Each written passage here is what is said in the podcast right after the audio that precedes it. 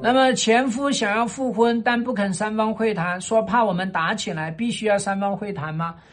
因为他搞婚外情，然后呢离了婚，你现在你还不跟他三方会谈，那个女人怎么知道你这个前夫哥下定了决心跟他分呢？你这个前夫又怎么知道这个第三者确定要离开呢？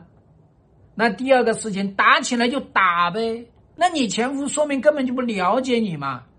如果真的能打起来，还会离婚吗？你不早就冲过去跟小三拼了吗？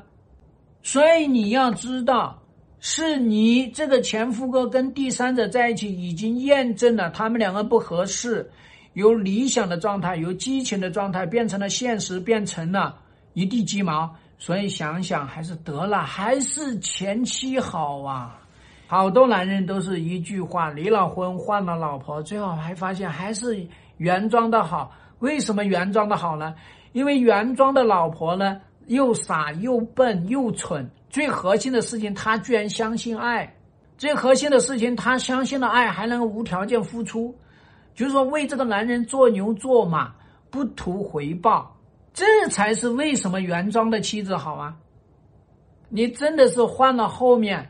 他也会对第二个老婆、第三个老婆，他会有防范之心，他一定会觉得，哎呀，好像总差那么一口气，信任上面有些问题，财产上面有些问题，然后呢，我总觉得他还是有点分心。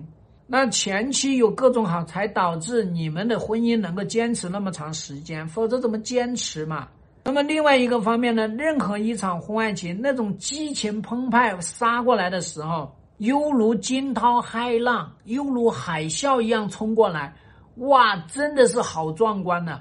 可是海啸之后呢，那不是灾难吗？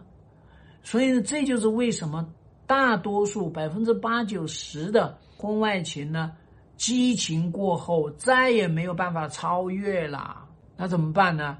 那不就凉了吗？所以呢，你一定要去做好三方会谈的准备工作，这是我们婚外情治理开战篇里面会讲的。